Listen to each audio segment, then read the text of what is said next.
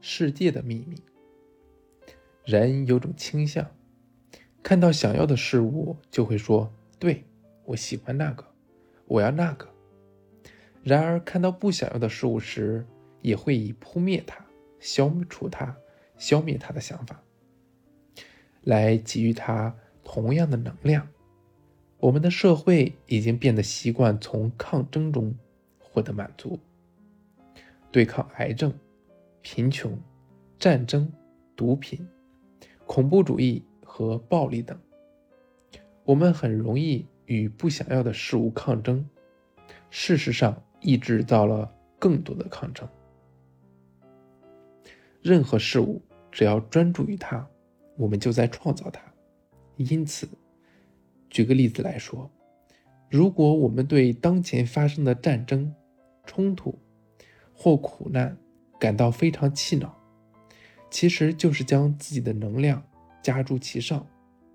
我们等于是在对自己施压，而那只会产生抵抗。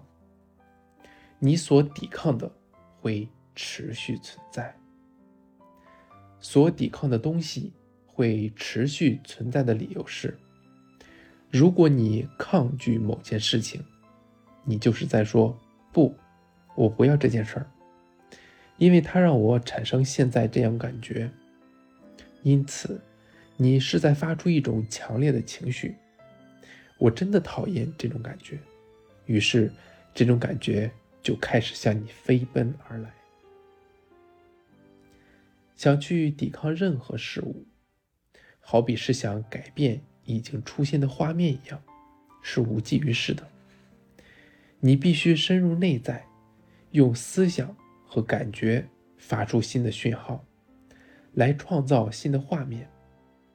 当你去抗拒已经出现的东西，你就等于把更多的能量和力量加注在你不想要的画面上，并以更猛烈的速度带来更多你抗拒的东西。于是，那些事情或境况只会越变越大，因为这是宇宙的法则。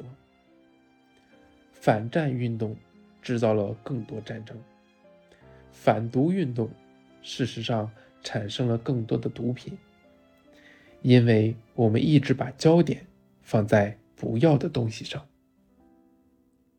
人们相信，如果要真正消除某样东西，就必须把焦点放在它上面。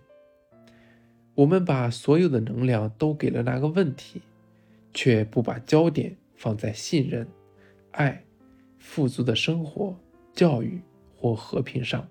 这样做对吗？特里莎修女真的很英明。她说：“我从不参加反战的游行。等到有倡导和平的游行，再找我吧。”他心里知道，他了解这个秘密，看看他在这世界上显现了什么。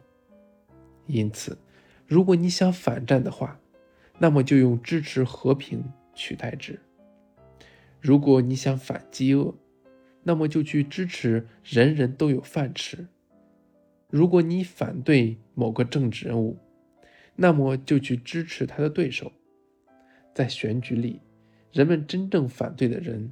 通常越容易当选，因为他获得了所有的能量和关注。这世界的一切事物都是由一个思想开始的。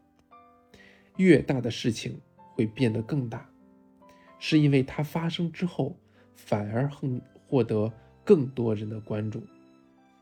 那些思想和情绪会让那些事情持续存在。并使它变得更大。